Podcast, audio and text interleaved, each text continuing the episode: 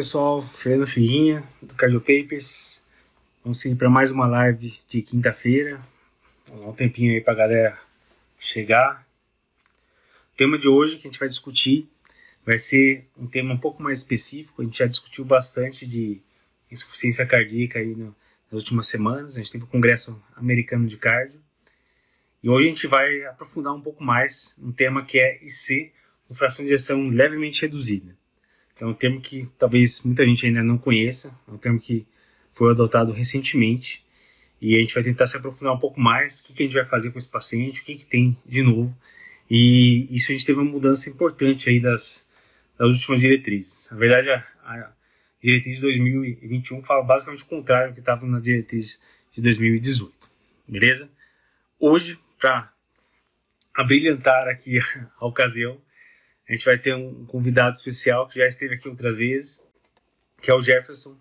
Jefferson Vieira, que é médico de transplantes, trabalha lá no Hospital Messejano e foi dos primórdios aí meu R+, lá no Incor também. Satisfação mais uma vez, aceitar o convite aí, ter vindo aí. Eu, eu que agradeço. E a gente estava falando desse termo, né? Eu acho que você, você, sabe muito mais dos bastidores do que eu, né? Mas é um termo que muita gente que se formou há pouco tempo às vezes nem sabe, né? Se não acompanha as diretrizes novas aí, é, talvez não conheça direito e muito menos sabe como tratar. Então acho que é bem legal a gente discutir, depois discutir as evidências, o que tem diferente na diretriz brasileira, da norte-americana. A norte-americana já tinha o Emperor Preserve, então sai umas coisas meio diferentes. Então, então acho que vai ter coisa legal para falar e faz diferença. É só para o pessoal entender. É, pacientes que chegam no consultório com uma clínica de C, e você perde o eco, 10 a 20% aí, pelo menos baseado nas estatísticas do Get with Guidelines, deve ser essa IC com fração de injeção levemente reduzida que a gente vai discutir hoje. Então, se você atende consultório, você vai pegar algumas vezes esse paciente aí e você vai ficar perdido se não escutar a gente direito hoje aí. Quer comentar alguma coisa? Mandar algum recado aí, Jeff? Não, cara, eu acho que é um, a gente. Vamos do começo. Né? O, o, o, uso da fração de ejeção como critério para você classificar fenótipo de insuficiência cardíaca. Então, historicamente, se você pegar os, os primeiros estudos, os ensaios, grandes ensaios clínicos randomizados com insuficiência cardíaca, pegar lá o VHEFT, 1987, 6 ou 7, foi o primeiro grande ensaio clínico randomizado que, que, mostrou redução de desfecho adverso, mortalidade na insuficiência cardíaca, que foi hidralazina e nitrato. As pessoas têm a falsa noção uh, ou falso conceito de que hidralazina e nitrato não reduz mortalidade, né? Porque tem outras é. drogas mais, mas sim o VRF reduziu, comparado com nada na época, com prazozinho. É, com prazozinho, com as coisas do além lá na época. Usa. Mas eu tinha mortalidade. Então, lá no VRF, cara, o que eles usaram foi... Uh, eles não usaram eco eles usaram. Lembra o Gated Blood Pool do Encore? Que era o único. Sim, sim. Gated Blood Pool? Eles usaram uma parada parecida com o Gated Blood Não era eco, era um, era um negócio mais fidedigno para você dizer quanto é que era a fração de ejeção. E é. eles usaram, acho que foi 45%, uma coisa assim, mas não era eco. Na sequência hum. veio o Consensus, que foi o estudo do Enalapril, que hum. por consensos até hoje, tem toda aquela birra de quem não gosta do paradigm, né? A questão da dose do enalapril, dos vídeos. Sim, sim. Foi por causa do consenso. E o consenso nem usou fração de ejeção, cara. O consenso usou área cardíaca, tá? E classe funcional 4. Então, foi assim que eles definiram a insuficiência cardíaca. Então, não sim. tinha e dali para frente começou a vir, cara. Aí você, aí você começou a, a usar infração, outros estudos. Então, aí você teve o SOLVED, que aí foi na sequência que foi na Laprio, que daí a partir daí os estudos começaram a usar os 10 miligramas duas vezes. Uhum. Uh, então, o, o que usou, vou chutar, 35%, se não me engano, foi isso. Aí é. na sequência teve uh, o primeiro CIBS, que foi do Bisoprolol, que usou 40, o, acho que um, o MDC, que foi do Metoprolol, usou 40 também, aí depois você teve o DIG, ou DIGI, se chame como quiser, a gente chama de DIGI. Oxina. Oxina, que usou 45% os estudos começaram a usar, baseado na cabeça dos pesquisadores, uma fração de ejeção baixa o suficiente para que você tivesse um número de eventos. Então, quando a gente desenha um ensaio clínico randomizado, a gente fica muito preocupado com o número de pacientes que a gente vai incluir. Né? A gente quer calcular a amostra de pacientes que a gente vai incluir. Mas, na verdade, mais importante que o número da amostra é o número de eventos que você vai ter no, evento, no, no estudo. Uhum. Esse uhum. E aí você faz esses estudos, você refina o perfil do paciente que você vai incluir, é, para poder ter mais eventos. Então, você quer doente mais grave. Sim, você vai ter mais eventos. mais, vão hospitalizar mais. E alguém falou, não, vamos pegar uma fração de injeção baixa mesmo, que nessa época não existia o conceito de C de fração preservada ou C de fração reduzida. E C era disfunção sistólica.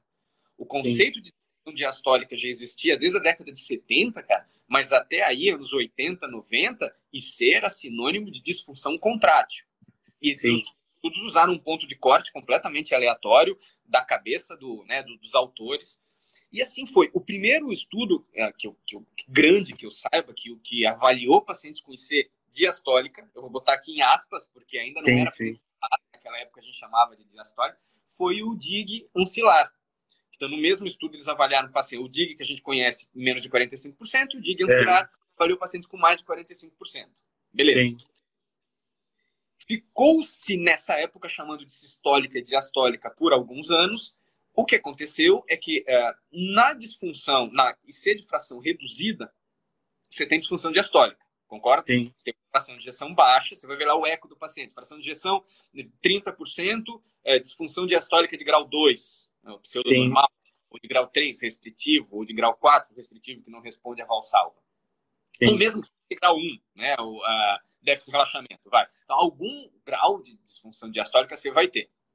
Conforme a gente começou a ter métodos de strain, a gente começou a ver que mesmo nos pacientes que tinham disfunção puramente diastólica, mesmo que a fração de injeção seja normal, você tem algum grau de déficit de deformação. Você, tem. Sim. O strain já não é. A fração de injeção é boa, mas o coração já tem alguma disfunção sistólica. Então alguém decidiu cunhar o termo preservada. E, e, de novo, até onde eu sei, o Charm Preserved foi o primeiro estudo a cunhar o termo preservada. Usou né, o Charm Preserved como preservada. Sim. E, de novo, Aí vieram os estudos da preservada. Uns usavam 40, Top Cat usou 45, Paragon usou 45, o Emperor usou 40, o sei lá, o, o Pepsi HF usou acho que 45, uh, o White Preserve, né, IECA. Que é o Peripril. Cada um usou um ponto de corte. E aí virou, virou bagunça, né, cara? Cada estudo usava Sim. um ponto de corte. 2013, a diretriz americana sugeriu, eles não fizeram nem não criaram essa, é, essa classificação, mas eles sugeriram que devia existir uma zona cinzenta entre os dois extremos. A essa Sim. altura, em 2003, a gente já chamava de preservada e reduzida. Tá? É, então, a é. diretriz que eu estava comentando em 2012, que eu fui rever, da diretriz brasileira, tinha um fluxograma lá que acima de 50 era IC com fracionação preservada, igual a gente chama hoje, e abaixo de 50 era IC sistólica ainda chamava de histórica, que hoje é um termo que a gente abandonou exatamente por causa disso, que os caras com histórica têm disfunção diastólica. Então, 2012, que é 10 anos atrás, não é muito tempo atrás, não existia esse conceito dessa região nebulosa aí que trouxeram em 2013 né, a diretriz norte-americana. Bem, aí, em 2013, os americanos sugeriram existir uma, uma zona cinzenta que eles chamavam de borderline. Mas foi hum. em 2016 que os europeus fecharam, disseram, não, a gente vai chamar isso aqui de mid-range. E, e, logo na sequência saiu uma, um, uma publicação, uma, uma, um point of view do Scott Solomon, que é lá do Brigham, e ele é. meio que é, chamando para si o mérito de ter dos americanos de terem criado essa, eles não, porque foram eles que sugeriram a existência da, da borderline, apesar Sim. de os, os, europeus foram os primeiros que cunharam mesmo chamaram de mid-range. E eu lembro, cara, e agora, fato curioso, eu acho que eu já falei aqui numa outra live, lá é. traduzia a diretriz europeia de 2016 num final de semana. É um final de semana para. Que, que, é um, eu, eu, eu, acho que ele se, se, se arrependeu de me botar para traduzir diretriz, ele começou a botar na. Botar, certamente você traduz as diretrizes. É.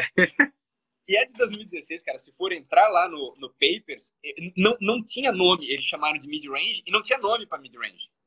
E eu, eu, cara, eu, eu passei aquele um sábado, eu acho, uma sexta, lá, caçando na internet algum outro grupo que tivesse cunhado o nome em português e ninguém tinha cunhado. E eu chutei lá um limítrofe. Então, assim, eu tava vendo hoje, tá lá ainda, seis anos atrás.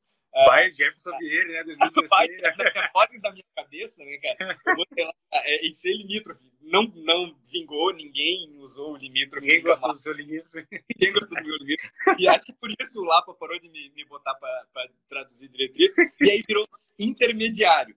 No Brasil Sim. virou intermediário. Tá, então entrando na razão do, do, da nossa live de hoje. Uh, cada centro os americanos chamavam de borderline. Aqui no Brasil a gente chamava de intermediário. Os europeus chamavam de mid-range. E mesmo dentro do europeu, se você for assistir, tem, tem um cara que chama Frank Ruchitska. Ele foi presidente do, do da, da ESC Heart Failure por bastante tempo. O cara, ele era nefrologista e virou cardio e virou especialista em C depois. Sim. Eu, eu queria nefro na faculdade inteira, eu decidi fazer cardio no final. Então eu olho para esse Frank Ruchitska, eu telho nesse cara. Esse cara poderia ser o meu caminho, né? É uma das grandes referências que eu tenho. O Ruchitska já, cara, há tempo, se você for assistir as, as diretrizes dele, é, as, as apresentações dele de congressos europeus, tem tempo que ele já fala que ele e o outro, acho que tinha sido Milton Packer, que é outro também pica é. lá da Europa, que já tinham sugerido, já na plenária em que o, o, a Comissão Europeia cunhou o termo de mid-range, eles já, já tinham sugerido chamar de mild reducer desde aquela época. É muito bacana que, que, que, ele já vinha falando esse termo desde 2016, quando sim, a diretriz chamou de mid-range, o cara já chamava de mild reducer. Os, o, ah, então, nós chamávamos de intermediários, os americanos de borderline, os europeus de mild reducer, e os, os, os, australianos, na diretriz deles, eles deliberadamente decidem não chamar de nada. Eles falam, não, a gente não tem certeza que esse fenótipo existe, a gente sabe que as outras sociedades estão chamando de alguma coisa, a gente vai chamar de nada. Vamos esperar mais explicação para ver o que Sim. a gente vai fazer. E assim ficou, cara. Quando foi 2021, então, várias sociedades de insuficiência cardíaca do mundo, americana, europeia, a própria australiana, chinesa, hum. japonesa, neozelandesa, cara, vamos parar de cada um chamar de um jeito e vamos dar nomes aqui. E aí eles criaram, aí vieram com esses quatro fenótipos. Isso é de fração reduzida, apesar de alguns estudos dizer 35, alguns dizer 40, eles botaram como 40. Sim. Uh, e aí aqui tem outro, outro conceito interessante também nisso que você está falando de diretriz. Os americanos, quando eles falaram, uh, sugeriram a existência de um borderline, eles falaram que o borderline seria de 41 a 49, enquanto Sim. os europeus colocam a, a mid-range 40 a 49. E 1%, Sim. cara, pode ser pouca coisa, mas dado de estudo é, é, retrospectivo observacional, uhum. você tem uma variabilidade intra-observador de 5 a 15%, mais ou menos, é, da fração de injeção, não, não de pontos percentuais da fração de injeção, mas de 5 a 15% sim, sim. da fração de injeção observada, e interobservador, que é o mais comum que a gente vê nos nossos hospitais, de uh, 10 a 20%, 8 a 16%, qualquer sim. coisa assim. Então, você, 1% pode, ser, pode parecer pouca coisa, cara, só que se você for botar, e a gente pode até falar, vamos pegar um caso aleatório qualquer aí com uma fração de injeção de 44% caiu no teu colo 44%. Sim. Levemente reduzido. Mas se você Sim. considerar a variabilidade, ele facilmente pode cair para reduzido. Sim, eu já relação ao tratamento, que eu acho que é a parte mais importante dessa nossa discussão aqui hoje, que a gente tem que falar sobre para frente, mas voltando às classificações, só para a gente entender o que, que é a levemente uhum. reduzido. Então acabou ficando como 40, 49. Então a, a, a, essa, essa definição universal colocou como menos que 40 reduzido, 49 uhum. levemente reduzida, não mais mid-range, e acima de 50 preservada. E aí depois tem o, o, o melhorada. Que melhorada que o pessoal não comentava e é diferente, né? Se você pegar um cara com a sua de 45, que era 30, você vai tratar diferente do cara que aparece com 45, né? Então, eles tinham que realmente trazer esse melhorada que não se comentava muito antes. A conduta da melhorada é diferente. A gente sabe Perfeito. que a gente não tem que tirar remédio, né? Perfeito. Inclusive, Figas, você sabe, cara, isso eu não sabia. Eu estava dando uma revisada para essa nossa conversa daqui hoje. Eu sempre dou uma revisada para ver se tem algum dado novo que eu consiga trazer aqui para a turma. E, e, eu não sabia disso, cara. Tem um, um, um levantamento de. Uh, agora me fugiu, cara. Mas é, é um. É, acho que é do Jack. Eu anotei. Não, eu não anotei aqui. É um levantamento do Jack. Em que eles pegaram e fizeram um acompanhamento longitudinal por 15 anos um grupo hum. europeu, alemão, Espanha e tal, eles fizeram longitudinal por 15 anos, cara. De a cada. A, repetiram um eco de pacientes a cada dois anos por 15 anos, negócio espetacular. E nesse levantamento eles mostraram que 15%, somente 15% dos pacientes que a gente chama de mid-range, mild reduced, ou, ou, enfim, somente 15% deles são estáveis. Sim, Os sim. outros estão indo para algum lugar. Ou eles estão. Ou é preservada, então piorando. Que ou eles estão melhorando da reduzida. Que quando eles, quando eles são levemente reduzida, que está melhorando de uma reduzida, o risco de morte e hospitalização cardiovascular cai em 45%. Então tem mais isso é reduzida.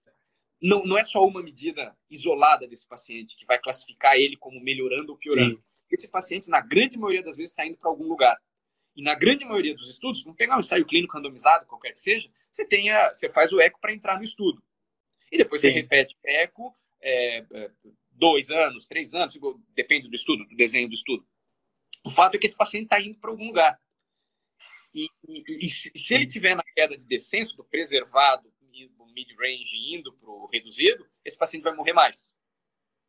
E isso já, já começa a levantar uma ideia de que quanto que a gente pode confiar em todos esses estudos aí que pegaram esse eco de um cara que não era primo diagnóstico. Perfeito. Porque é, realmente, se você pegou muita gente que estava nessa fase caindo, é um paciente de pior prognóstico e pode ter, ter ferido alguma coisa no resultado. Né? Esse é um dado extremamente relevante, assim, pra gente... Esse de 15%, eu, eu não sabia, cara. Eu fiquei chocado. Eu não sabia, sim. 15%, só 15% deles estão parados. Longitudinalmente, a maioria está indo para algum lugar. E outra, nesse mesmo estudo de 15 anos, que ele mostrou é o seguinte: o comportamento da melhora da fração de ejeção, seja para reduzida ou para levemente reduzida.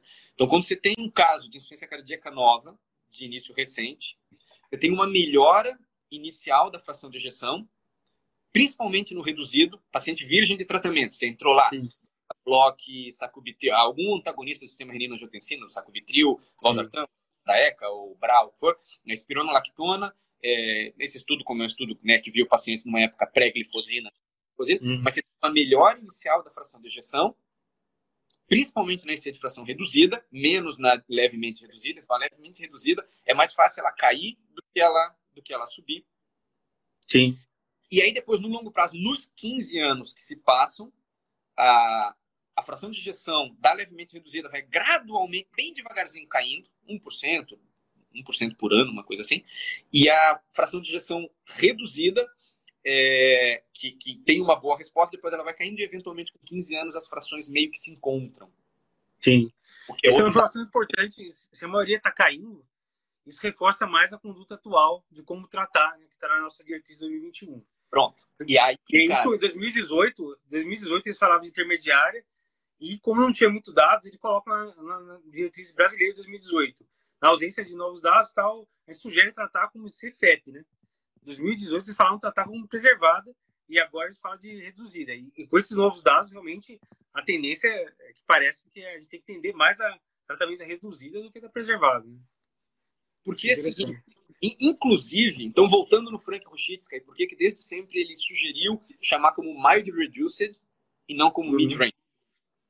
Uh, e os estudos que vieram depois meio que confirmaram isso. Então, a levemente reduzida, a razão desse conselho é, é, global de é, sociedade de ciência cardíaca mudar o nome de mid-range para mild reduced, levemente reduzida, era para reforçar na cabeça do cardio, do clínico, do quem for, de, né, de quem estiver uhum. tratando pacientes, que a levemente reduzida se comporta muito mais como a reduzida. Exatamente o que você falou agora. Sim. É, é, é para estabelecer o conceito. É, é, é, é para que fixe na tua cabeça que esse paciente está mais perto do reduzido do que do preservado. Então, se você pegar vários levantamentos e registros que tem com essas populações, você vai ver que o levemente reduzido ele está meio que entre, ele tem características, é, é, geralmente são mais homens e Sim. um pouquinho jovens do que o preservado, que geralmente são mais mulheres e com mais idade. Eles costumam ter mais doença isquêmica, como reduzido, uhum. mais doença renal, como reduzido, mas eles costumam ter é, é, é mais hipertensão, como preservado. Sim, e, sim. E FA é mais ou menos.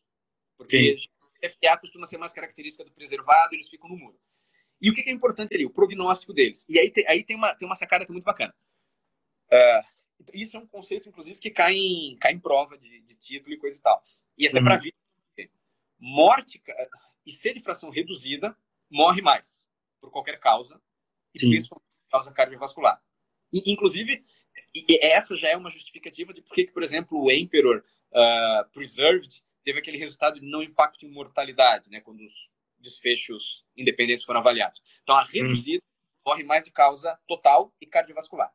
Quando hum. você causa é, cardiovascular da história e avalia só causas não cardiovasculares, proporcionalmente, o preservada morre mais, porque morre mais de câncer, de doença renal, de São mais idosos, tem mais comorbidade, tem mais problema que vai, vai dar, levar Perfeito. a óbito por outro motivo. Perfeito. O levemente reduzido ele está no meião. Ele morre menos de causas cardiovasculares do que o reduzido, mas mais do que o preservado. Uhum. E ele morre menos de causas não cardiovasculares do que o preservado, mas mais do que o reduzido. Tá? Ele, ele tá fica bem no, no meião. Ele é, o, é o, o, que tem de pior dos dois. Né? Por que isso, cara? Porque se a gente acha que o preservado já é uma bagunça de, de, de, de etiologias, Sim. o levemente reduzido é pior ainda, cara. Porque volta naquilo que a gente falou. Ele está indo para algum lugar. Ou a fração está indo do reduzido, está é, é, tá caindo do preservado, ou está subindo do reduzido. Então, esse paciente ele é ainda mais difícil da gente conseguir. É, é... Mistura todos os leques de possibilidade diagnóstica dos dois, né? Exato. E aí, cara, para bagunçar um pouquinho, e antes da gente começar a falar de, de tratamento, ainda falando a definição, porque eu acho importante a gente esclarecer uhum. bem a definição. No ano passado, aí para zoar mesmo, o FDA é, é, publicou uma nota concedendo autorização para que o sacubitril valsartan fosse prescrito para pacientes com fração de ejeção abaixo do normal. Daí ele só, só lança a nota e vocês se viram, né? Para falar o que, que é fração de ejeção abaixo do normal. Exatamente. Tá? Então, cara, a gente está aqui. Quanto tempo a gente está aqui? 20 minutos falando de preservado, reduzido, levemente reduzido, melhorada. Ninguém falou em abaixo do normal. O que é a fração de injeção abaixo do normal? Que o FDA lançou. É, foi exatamente o que você falou, cara. Eles lançaram a nota e falaram: agora, bicho, se vira. Aí é com vocês. E descubram aí o que é o abaixo do normal. Isso foi por causa do Paragon. Porque o Sim. Paragon foi aquele estudo negativo uh, que avaliou, então, Paragon avaliou sacubitril valsartano no paciente com IC de fração de injeção preservada o objetivo do Paragon é, é, bateu na trave, deu 0.059. Uhum. 59 ou 51? Acho que é 59, 0, 0, é. Foi, foi muito perto do, do, do, do, do, do da, o intervalo de confiança bateu em 1.01. Agora Sim. não lembro exatamente, mas o P bateu na trave. Foi 0,70, não, 0,72 a 1,0 de intervalo de confiança. Isso. E o P acho que foi 0,51 ou 0,059. Me fugiu agora. É. Não, tranquilo. É, é, foi, aqui tá 0,06, é 0,059. então. O resumo tá 0,06. É. Acho que tá, tá, tá mais, pelo que me... Arredondado. Olha, tá mais 0,059 mesmo. É. Aí, cara, o cara fizer... Uh, teve uma... Lembra que a gente já falou aqui sobre P de interação? Quando você faz análise de subgrupo, P de interação, ele avalia se uma determinada variável que você está avaliando funciona como um modificador de efeito para a intervenção que você está testando. Então, no caso, sacubitril valsartan para redução de mortalidade e hospitalização em pacientes com insuficiência cardíaca de fração de injeção preservada. Uhum. Eles pegaram a mediana, que nesse estudo foi 57%, eram pacientes com mais de, de 45%, então eles pegaram uhum. pacientes com uma fração de 45 a 57, contra 57 para frente. E o P de interação foi significativo, tanto para a fração de injeção como variável categórica, então, dessa forma que eu estou falando, né, 50% uhum.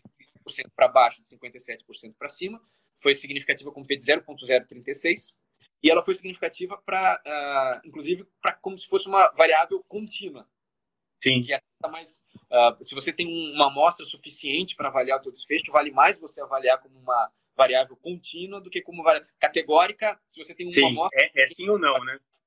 É, é sim, sim ou não? Eu acho contínuo que abaixo de 57. Então, se a tua amostra para o estudo é pequena, é mais, é, vale mais se fazer a análise do ponto de vista categórico. Mas se você hum. tem uma grande o suficiente, você obtém mais informações, a qualidade do dado é melhor se você faz de forma contínua. De forma contínua, o P de interação foi de 0,004. Ou seja, Sim. fração de interação, usando com 57% como corte, funcionou como um efeito modificador de evento como um evento modificador de efeito, desculpa, Sim. do uso do valsartana e ser de, de fação de preservar estudado. Tanto que no Brasil a, a empresa que, que, que a farmacêutica que é responsável pelo sacubitril valsartan entrou na Anvisa em vez de usar abaixo do normal, eles usaram abaixo de 57%. O que eu Sim. acho muito mais lógico do que uhum. o que o uhum. FDA fez. Mas voltando ao, ao Paragon. Então, quando o Paragon usou esse ponto de corte, uh, de 57%, com o P de interação, eles reavaliaram o desfecho primário, que era hospitalização uh, e morte, usando abaixo de 57%, e aí foi significativo o desfecho primário, principalmente a custa de hospitalização, com NNT de 9.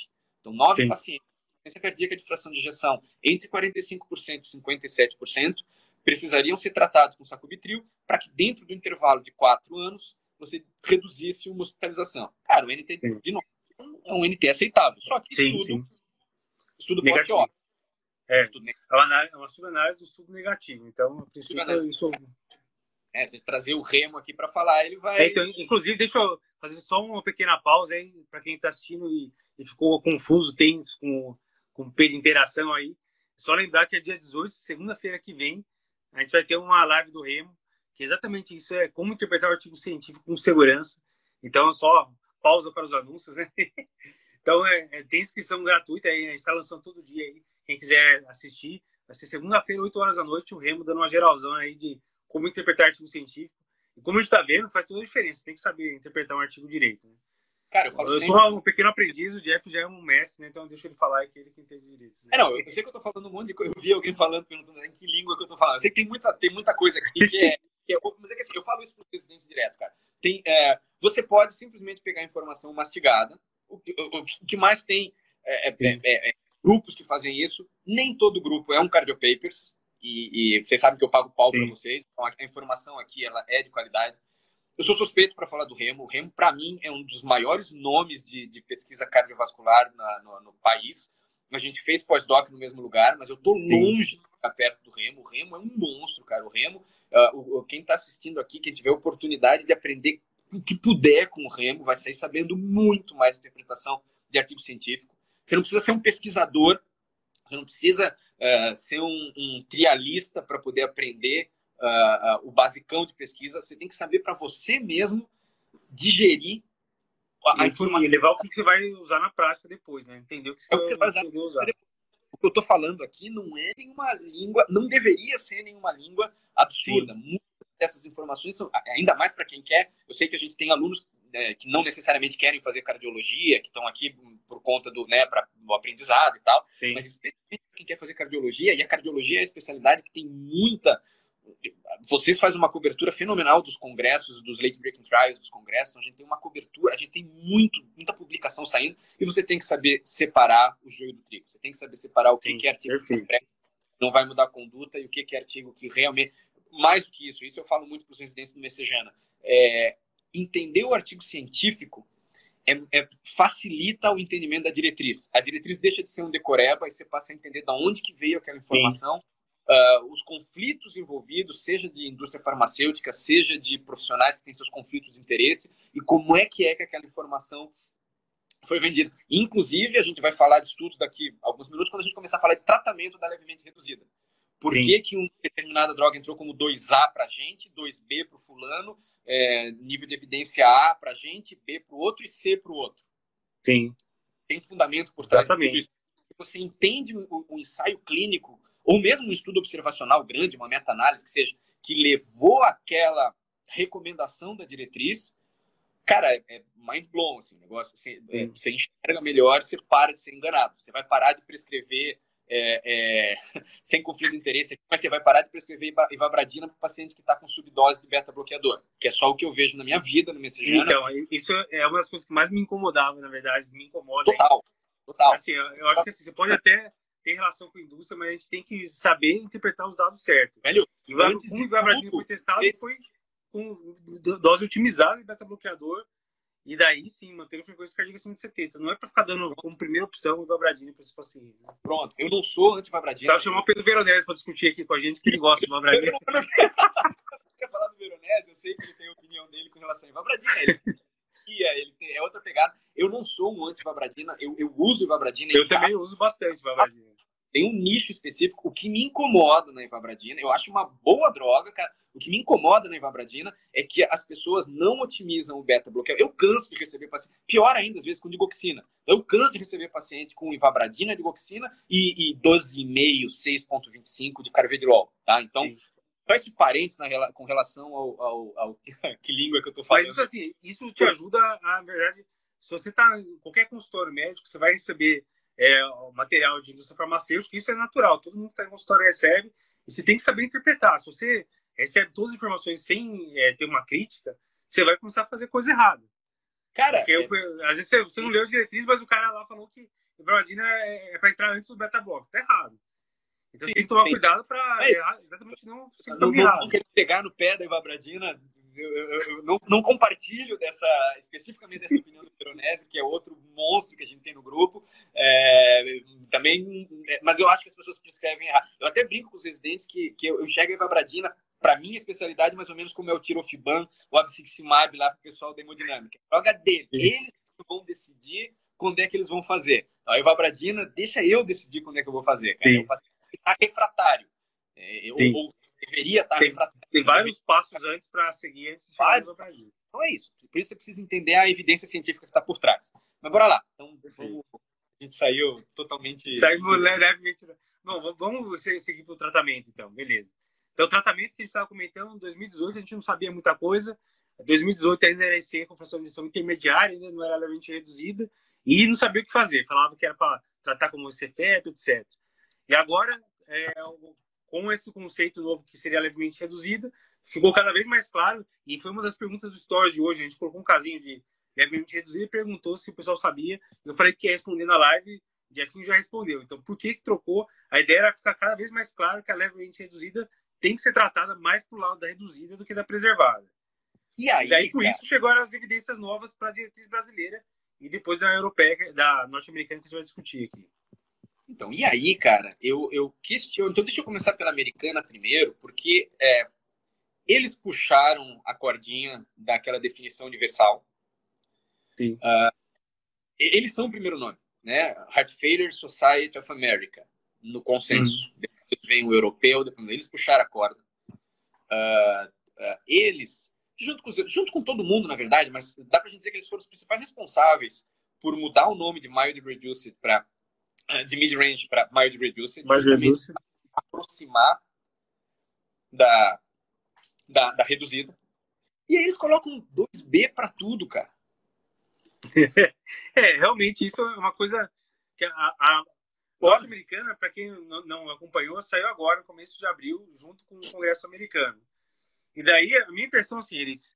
É, a gente tinha vários estudos aí, eles tentaram extrapolar a evidência e a brasileira acabou ficando tudo como 2A.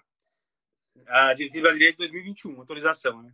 Então, a ideia é assim, você está com uma EC com fração de injeção levemente reduzida, trate como a, a, a reduzida, só que não com o mesmo grau de evidência, porque a gente não tem um estudo específico para esse subgrupo. Então, a brasileira, a gente colocou tudo como 2A, certo? A norte-americana, eu acho que baseado no resultado do Emperor Preserved, o Emperor Preserved foi empaglifosina, e que você já comentou, pegou paciente com fração de injeção acima de 40. Então, pegou de 40 a 50, mas pegou acima disso. E eles tiveram um endpoint primário positivo, que era o composto lá de morte, mais hospitalização por IC, e depois, quando foram avaliar só é, os desfechos isolados, não teve redução de mortalidade. Então, a minha impressão de, de, dessa norte-americana foi que talvez para seria mais para esse FEP, né? Mas foi a única que conseguiu mostrar benefício de desfecho primário e os outros não conseguiram. Para esse FEP. Mas a gente tem que lembrar que vários desses estudos foi 45, não foi 40. Então eu acho que isso é aberto à discussão, exatamente o que você está falando. Será que está certo o que eles fizeram? Uh, perfeito, perfeito. Então, então uh, vamos lá, vamos por partes. Uh, diurético, a gente não colocou na nossa, até acho que faltou, porque é, é meio intuitivo, né, cara? Se o paciente está com tá gesto. com gesto, é diurético. Beleza. Nem, não, não, não tá no nosso. Os europeus e os americanos colocaram um para diurético. E, e, é, e é, diurético não reduz mortalidade, mas o paciente está com gesto. É a primeira coisa que você faz na, na IC descompensada, é dar diurético e tentar vasodilatar. Beleza. O Emperor Preserve não tinha saído ainda, okay. na época nem da nossa, nem da europeia. Na verdade, o Emperor Preserve saiu na, no mesmo congresso de é, lançamento da europeia, né? Então não chegou. Sim, da, da europeia. É, pelo, pelo, pelo, pela diretriz deles, então não entrou glifosina também. E os americanos, baseado no Emperor, colocaram como 2, a glifosina como 2A, nível de evidência B. Então não colocaram mais alto, porque o estudo não foi feito especificamente para fração de injeção entre 40 e 49. Foi para 45 para frente.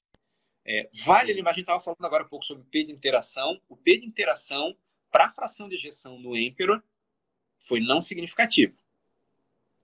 Mas, quando eles separaram, uhum. usando corte de fração de injeção, eles mostraram uh, uma redução. Só que foi não significa teoricamente era uma análise que é mais é, que, que, para gerar hipótese, porque o P de interação de novo, P de interação, pra, pra, isso tem que sedimentar bem na cabeça, porque esse era um conceito que eu não tinha é, e eu, e eu vejo que a grande maioria das pessoas não tem. P de interação Sim. é o P de uma determinada variável de subgrupo que muda o efeito da droga que você está testando, da intervenção que você está testando. Então, seria diferente de 40 a 49. No, no Imperopism não foi. Não foi. Teve um de... Mas, sequência, teve um estudo que também foi foram os mesmos autores, eles só mudaram. Então, o primeiro autor do Emperor Preserved é o, é o Stephen Anker e o autor sênior é o Milton Packer. E aí, que saiu no New England. Na sequência, saiu no, no Circulation, que eles só trocaram de lugar. Assim, o, o, Nessas cadeiras.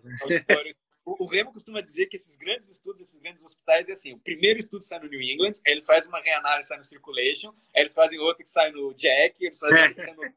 E o mesmo grupo mete cinco publicações de puta impacto em Sim. umas revistas top, só rearranjando os players ali do, do estudo. Mas o que eles fizeram? Eles atacaram, então, pacientes com é, classe funcional 4, então pacientes mais graves, e pacientes, é, é, pacientes com hospitalização recente, eu acho que era isso, hospitalização recente, enfim, pacientes classe funcional, com pacientes mais graves. E aí, Sim. nesse estudo, eles mostraram que a fração de injeção, realmente, pacientes com uma fração de injeção mais baixa, aí o P de interação foi significativo, e pacientes com uma fração de injeção de até, acho que 55%, uma coisa assim, tinham benefício. Então, baseado nesses dados, não era o estudo principal, que foi o Emperor Preserved, foi uma, uhum. Arranjo da análise do Emperor Preserved, eh, eles colocaram como B. Então, o que, que é B? B, para quem não sabe, é quando você, é, é, então C é opinião de especialista, A é quando você tem meta-análise de vários ensaios clínicos randomizados, uma evidência inequívoca de que aquele negócio funciona, por exemplo, beta-bloqueador na insuficiência cardíaca, uhum. e meio do caminho.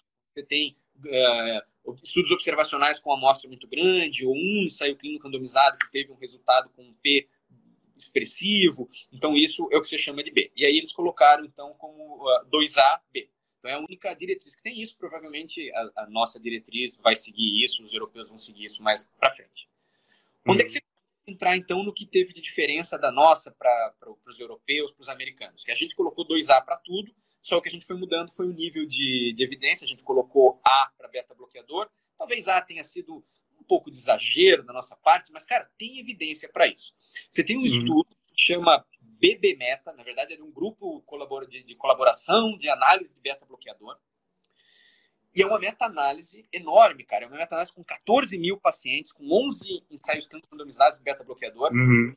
Pensa em ensaio de beta-bloqueador conhece aí, é todos os que você conhece, mais uns que você nunca ouviu falar. Então tem lá o CIBS, tem o MERIT, tem os estudos com beta-bloqueador, o S-Carvedilol, tem aquele BEST com o Bucindolol, tem, cara, todos os estudos com beta-bloqueador, 11 ensaios com randomizados, e os caras mostram que o espectro de benefício vai até ali uma fração de 50 e 55, 50 e poucos por cento. Pelo menos hospitalização Sim. reduz. Você pode não reduzir mortalidade. O que alinha com esses outros. O Paragon mostrou nessas Sim. análises fizeram e tal, usando 57%, redução de hospitalização. O Emperor Preserved, redução de hospitalização. Então, na pior das hipóteses, ele reduz a hospitalização desses pacientes. Tá? Então, por isso a gente colocou como A. Ah, tá bom, não tem um ensaio clínico específico para essa população. É, mas, como você falou há pouco, as frações de ejeções elas são diferentes nos outros estudos. Então, você tem uma ideia nesse BB Meta, no BB Meta, dos 14 mil pacientes, eu, eu botei a colinha aqui do lado para quase 600 pacientes tinham a levemente reduzida e 200 tinham preservada. Tá? Porque entrou o sênior, foi o estudo Nebivolol é, na insuficiência cardíaca, aí não, não levava a fração de injeção é, como, como critério. Tá? Então, você Sim. tinha a grande maioria dos pacientes, obviamente, era reduzida, você vai perdendo poder, então talvez até por isso você não consegue mostrar, mostrar benefício em mortalidade, porque você não tem tanto evento, mas pelo menos Sim. hospitalização reduzida. Sim. A gente colocou 2A, aí baseado no, no Paragon, a gente colocou 2A baseado no o, o Pepsi-HF. Pepsi-HF, que é o perindopril na IC preservada, foi o único estudo com inibidor da ECA na preservada. Ele é um estudo interessantíssimo. Fração de gestão 45%. Primeiro ano do estudo, as curvas estavam abrindo. Sim, sim. Do primeiro ano até é significativo. Segundo ano do estudo, era, então o que, que era? Eram pacientes com mais de 70 anos, idosos, pacientes que tinham tido algum evento cardiovascular recente, infarto, descompensação da insuficiência cardíaca, apesar de uma fração de injeção maior que 45%, arritmia. Uhum. E eles deram perindopril. No primeiro ano, as curvas abriram. A análise uh, uh, intermediária do estudo foi significativa. No segundo ano, do, do, do segundo ano para frente, que o estudo era para dois anos, 40% dos pacientes disseram não quero mais. Sim. Acho que eu não isso acontecer com nenhum outro estudo. 40% do, dos pacientes saíram do é. estudo. Então, o estudo não, teve, não, não, não foi significativo, o P foi não significativo, e não se estudou mais. Uh, Charme, o Charme Preserved, houve uh, redução para pacientes com IC. Então, o Charme, o programa Charme, que foi aquele estudo que foi Desartan em uh, IC reduzida, tanto no Charme Alternative como, como no Charme, uh, no Charme mesmo. AD, é, o Charme ah, AD, é, isso, o AD que era junto com o IECA, Alternative que era intolerância isso. IECA. Então, tanto no AD quanto no, no, no Alternative reduziu, só que no Alternative a custa de mais complicação, no, no ADED, desculpa, no ADED de mais complicação renal, mais hipercalemia, porque era a adição do candesartano. Com a BRA mais IECA, né? Da ECA então, espironolactona, então o paciente teve mais complicação renal, e por isso a gente não faz. É, hum. E no preserved foi negativo, mas na, no espectro de fração de ejeção, para levemente reduzida, houve redução de desfechos, hospitalização e, e mortalidade. Então, na nossa visão, nos brasileiros, a gente colocou como 2A. Os europeus e americanos colocaram como 2B. É, que mais? Então, beta-block, inibidor da ECA, bom, espironolactona, top cat. top cat. Top Cat, né, que teve toda aquela bagunça da americano, Rússia Sim. e tal. Quando se avaliou só os americanos, na levemente reduzida, houve redução de desfechos. Sim. Tá? Então você tem um, um, principalmente a custo de hospitalização. Você tem um sinal aí. A gente colocou como 2A para todo mundo. E cara, vamos lá. Na vida real, 2B para é. virar 2A depende da hora, né, cara? Vale tanto para plantão, vale para balada, vale para tudo. uma virada. Então, voz da sabedoria agora. é, sabedoria. Então vale pra tudo, cara. Tá no plantão do butamina, uh, inotrópico, tá? Vamos pegar Sim. inotrópico como referência. Uh, uh, europeu, eles colocam como 2B. Os americanos, nessa última agora, colocam como 2A. Apesar de Sim. não ter nem, nenhum estudo que mostre redução de mortalidade é, é, com o uso de inotrópico. Foi vontade da tá. galera lá que estava sentado decidindo coisas. Eu, me dei o trabalho, cara, de ver as quatro referências que eles usam para usar como 2A o inotrópico no paciente com IC descompensado. Uhum. As quatro referências, cara, é um estudo unicêntrico alemão, dois que compara, comparou Dobuta com Milrinone sem placebo. Então, como é que você pode afirmar? Então, é, é basicamente é, é, a história do paraquedas, né? Do, do estudo com paraquedas para pular do avião. Sim, sim não tem nada melhor, você vai fazer inotrópico. Tem um deles ainda que fala assim, está indicado milrinone, era um com milrinone, é, e idealmente colocar um CDI no paciente. Olha o custo que isso, para mandar o paciente para casa. Sim. Então, olha o custo que isso, que isso agrega. Então, a, a, a, o inotrópico eles colocaram como 2A, os americanos. Uhum. Europeus como 2B. Sim. E aí essas drogas, cara, que embora não tenha tido um ensaio clínico randomizado especificamente para isso, eles colocaram como 2B. Eu, cara, mantenho a nossa posição da brasileira porque, vamos lá, vamos pegar aquele paciente que eu falei lá no começo. O paciente tem uma fração de 44%. Você tem uma variabilidade interobservador e intraobservador muito grande de fração de injeção. Sim. 5 a 20%. Não de fração de injeção, mas de não de pontos né, percentuais, mas Sim. de controle. Então, esse 44%, você não tem nem certeza se é 44% mesmo. Primeiro dado. Segundo dado, apresentei aqui a pouco, 15% desses pacientes estão estáveis. A grande maioria deles está indo para algum lugar. Sim. Eu, daí eu não vou saber dizer o número exato, mas a grande maioria desses que está indo para algum lugar, infelizmente, está indo para o saco. Sim. E no SUS, quando é que, é que você vai fazer um novo eco para o teu paciente com levemente reduzida, Figuinho? então. Quando você vai ver esse novo no teu ambulatório? até voltar com eco. Paciente. É, se pensar em termos de SUS, aí é pior ainda. Ficar a, a paciente particular, aí, paciente de consultório, você consegue né, repetir um eco rápido. Se mudar sintoma no SUS, não vai conseguir nem consulta, né? Então, talvez no consultório particular você até consiga isso mais de perto, cara, mas também você vai repetir o eco seis meses? Quando? Sim, sim. Não sei. Então, cara, eu, eu, eu, eu, eu, eu, eu acho complicado os caras criam uma definição universal para mudar o nome de mid-range para mild reduced, para deixar mais associado na cabeça do profissional que atende a IC que a levemente reduzida ganhou esse nome porque ela se comporta parecida com a reduzida. E aí, um Na ano depois. De o tratamento. Cara põe 2B. E, de novo, 2B não é, é ruim. É o que eu falei, o 2B ele, ele vira 2A, é uma questão conceitual. O 2B, em, em, quando a gente usa palavrinhas, a gente fala assim, pode ser considerado, né? E o 2A é deve Sim. ser considerado. Então é uma coisa que você deve considerar. Isso é muito mais para fins de é, pagamento do convênio, ressarcimento de convênio e coisa, para você não Sim. obrigar o hospital, um hospital público, a ter que ter aquela determinada medicação e tal. Mas eu, pessoalmente, cara, eu acho complicado é, você colocar como 2B, porque na, maioria, na cabeça da grande maioria das pessoas, 2B é uma coisa que não é para você fazer. É, quando de exceção, não é o que você deve fazer. Parece que para todo mundo com, esse, com fracionação levemente reduzida, você tem que dar só glifosina e acabou. Se for ver assim, né? o resto é tudo exceção. Essa é a impressão que dá com a diretrizes norte-americana. E, na verdade, é exatamente o contrário do que a gente vê na prática. Né? Na prática, a gente teria que tratar com tudo, acho que mais no caminho que a brasileira faz do que a, a, a norte-americana. E uma coisa, eu coloquei o caso hoje também, o paciente era hipertenso, usava hidroporo, só veio solução de 44, mesma história. E daí a pergunta que eu soltei lá para a galera comentar era como você trataria esse paciente? Então vamos tentar sintetizar, não tem um certo e errado, né? a gente sabe disso, mas como você trataria na prática um cara assim? E eu sei que depende de outros fatores para decidir qual remédio utilizaria, mas qual seria a sua sugestão para pensar em tratar um cara que era hipertenso, só usando só hidrocloro e veio cansado e fez uma fracionação de 44? Primo diagnóstico. Eu, Jefferson, tá? na minha rotina, eu já fazia isso antes mesmo de diretriz. É, eu, já faz, eu já defendia essa coisa. Quando saiu o Paragon, inclusive, reforçou ainda mais a minha impressão de que a fração de injeção abaixo de 50%, então abaixo do normal. Então, só dado curioso, cara, a gente falou do, do FDA, né, que colocou abaixo do normal, e aí todo mundo sabia o que era abaixo do normal. Saiu um, um ou dois anos atrás uma, um levantamento da, da, do estudo de Framingham, foi uma avaliação ecocardiográfica de, de, de, evolução da fração de injeção em pacientes incluídos no, no Framingham. E, e, eles encontraram que é uma população muito selecionada, muito homogênea, porque aquela pessoa, aquele pessoal do, da, da, região de New England ali e tal, nordeste americano e tal. Uma... Uhum. Mas, enfim, a, a, fração de injeção média era 68%, variando em torno de 50% até quase 80%.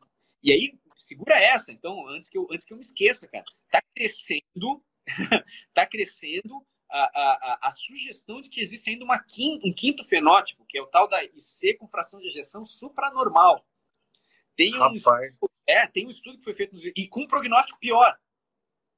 Um estudo que foi feito, um levantamento com 400 mil, lá pelo, pelo Sistema Público de Saúde americano, foi publicado há uns dois anos atrás no, no European Journal, no European Journal, deixa eu ver, eu tenho a cola aqui, European Heart Journal, 2020, Sim. tá? 400 mil pacientes avaliando 200 mil ecos.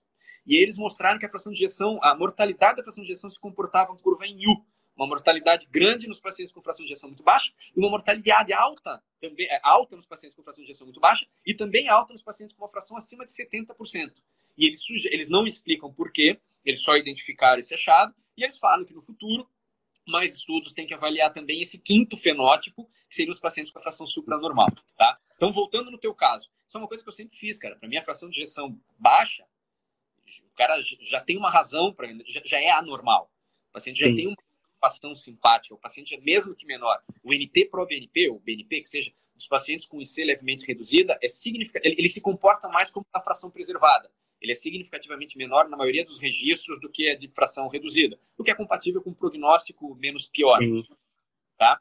Então, mas ele já tem algum grau de disfunção. Eu, Jefferson, sempre coloquei o, o, o arsenal da insuficiência cardíaca. Por isso, para mim, foi muito fácil votar 2A, e eu enxergo que por isso que a grande maioria dos membros da plenária daquela diretriz votaram 2A, passou direto, cara. Não, não foi uma. Sim. Não, não tem uma polêmica de discussão. Não teve polêmica, cara. Outras enganchou, por exemplo, colocar a glifosina lá em cima, nos quatro, ou colocar embaixo, a gente já falou aqui sobre isso. Isso aí enganchou. 2A não enganchou porque todo mundo, eu acredito que pense igual ou, ou Sim. Então, esse é, é o Não, não, é exatamente como eu pensava também. E como eu agia na prática, na verdade. É, eu, eu Antes de sair tudo aí, a tendência era tratar porque tem alguma coisa ativada lá que merece ser bloqueada. Por várias razões, cara. Acabei de falar 44% para ser 40%. É, é, é uma questão Sim. de olho do ecocardiografista, entendeu? Pode até ser um pouco mais, pode, mas ainda assim é menor do que 50%, 55%. Sim.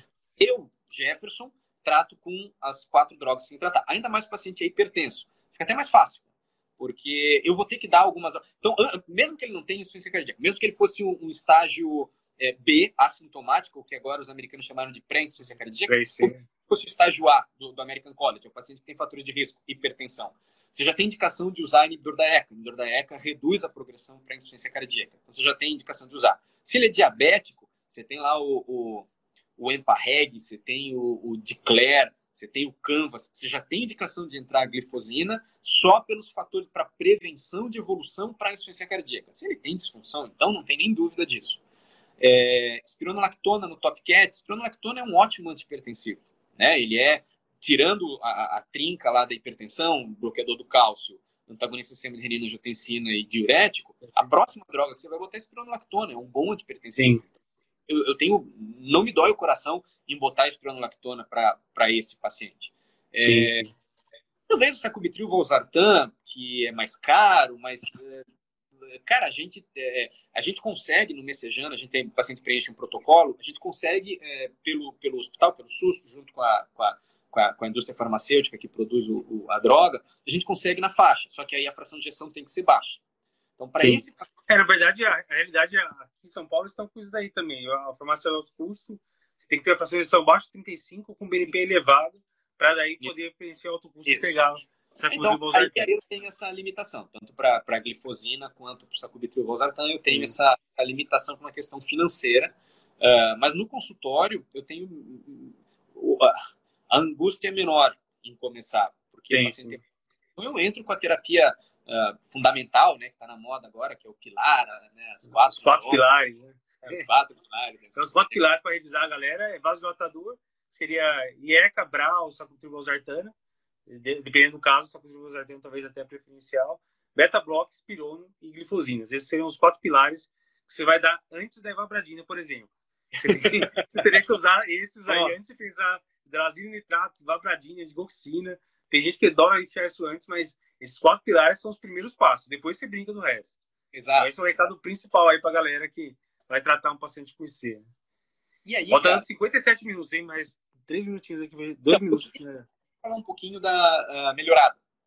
Sim, sim, manda aí. Melhorada, a gente já, já, falou um pouco sobre ela no passado, mas a, a, melhorada ela foi cunhada principalmente por conta do TRED, T-R-E-D. Foi um estudo gritante por anos eu falei para meus residentes que, é, que nunca jamais alguém ia fazer um, um, estudo de retirar drogas dos pacientes que melhoraram. Então, o que, que o TRED avaliou? O TRED é um estudo com 50 e poucos pacientes, um estudo, eu acho brilhante, porque é um estudo pequeno, razoavelmente Sim. fácil de fazer, e que os caras praticamente é, sozinhos, eles definiram esse fenótipo e disseram o que, que a gente tem que fazer, que era uma dúvida que por anos a gente tinha. Ninguém vai brigar contra isso. Ninguém vai fazer Pronto. estudo maior. Eu, eu sempre falei que seria antiético, cara, mas não é, porque se você parar para pensar, e eu estava errado, tem aquele negócio chamado equipoise, que é o, que é o princípio da indeterminação científica, que é quando Sim. você tem uma uh, certeza de que um determinado tratamento é melhor do que o outro. É genuína a tua dúvida. E era genuíno. O paciente, então, que voltou, remodelou reverso, então ele tinha uma fração menor que 40, a fração agora subiu acima de 40, então o paciente agora ele já não está mais na faixa da IC de fração reduzida, ele agora está de levemente reduzida para talvez até preservada.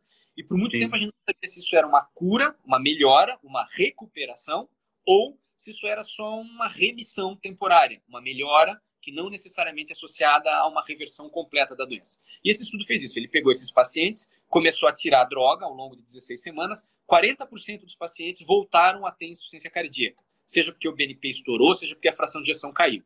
Aí o que é mais bacana do estudo? Eles pegaram outro braço, que não tinha tirado droga, e também tiraram droga desses pacientes ao longo de 16 semanas, o mesmo protocolo. E 40% dos pacientes voltaram a ter insuficiência cardíaca de fração de ejeção reduzida. Então deu, cara. Os caras mostraram que de todos os pacientes que fazem remodelamento reverso, que a fração de ejeção volta a ficar normal, é, uhum. 40% deles não foi cura, foi, foi, foi remissão, foi melhora. Sim. E hoje a medicina não tem nenhuma ferramenta para prever quem é que vai curar e quem é que vai melhorar. Na dúvida, mantém tudo.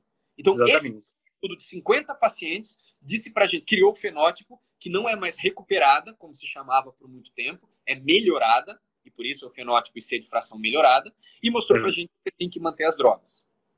Então, perfeito. Sucesso. Recado final perfeito para gente finalizar é, a chave de ouro. Deixar no, no tempo aqui. Bom, acho que tá bom, acho que nem vi se a galera, acho que não teve perguntas recentes aí, mas a gente, acho que a gente abordou bem todo esse tema, né? É um tema que parece, parece ser uma coisa muito específica, né? Só, uma fração de ejeção, uma brincadeirinha lá de 40, 49 e tal, mas dá uma discussão absurda, a gente podia ficar um tempão aqui discutindo mais, se a gente quisesse. Né? E eu acho que foi muito legal, trouxe muita coisa. E eu, eu, como sempre, aprendi várias coisas com você, como, como é habitual nas nossas lives. Né? Então, obrigado pela participação. Vamos fazer mais vezes aí, vamos pensar em mais temas do além aí de, de Nossa, sempre a gente discutir. Ah, tem bastante coisa do, artigo, do, da diretriz mesmo para a gente discutir e, e eventualmente. Da, Ó, perguntaram o nome desse artigo, o nome desse artigo aí da fracionalização melhorada é THRED, T-R-E-D-H-F, né? THRED Hard né? Isso. Thread. Então, beleza. Valeu, Jefinho. Obrigado aí. Boa noite. A gente Boa se vê em breve aí. Vamos combinar mais vezes aqui com você. Prazer. Beleza? Satisfação. Valeu, gente. Satisfação inenarrável. Falou, até mais.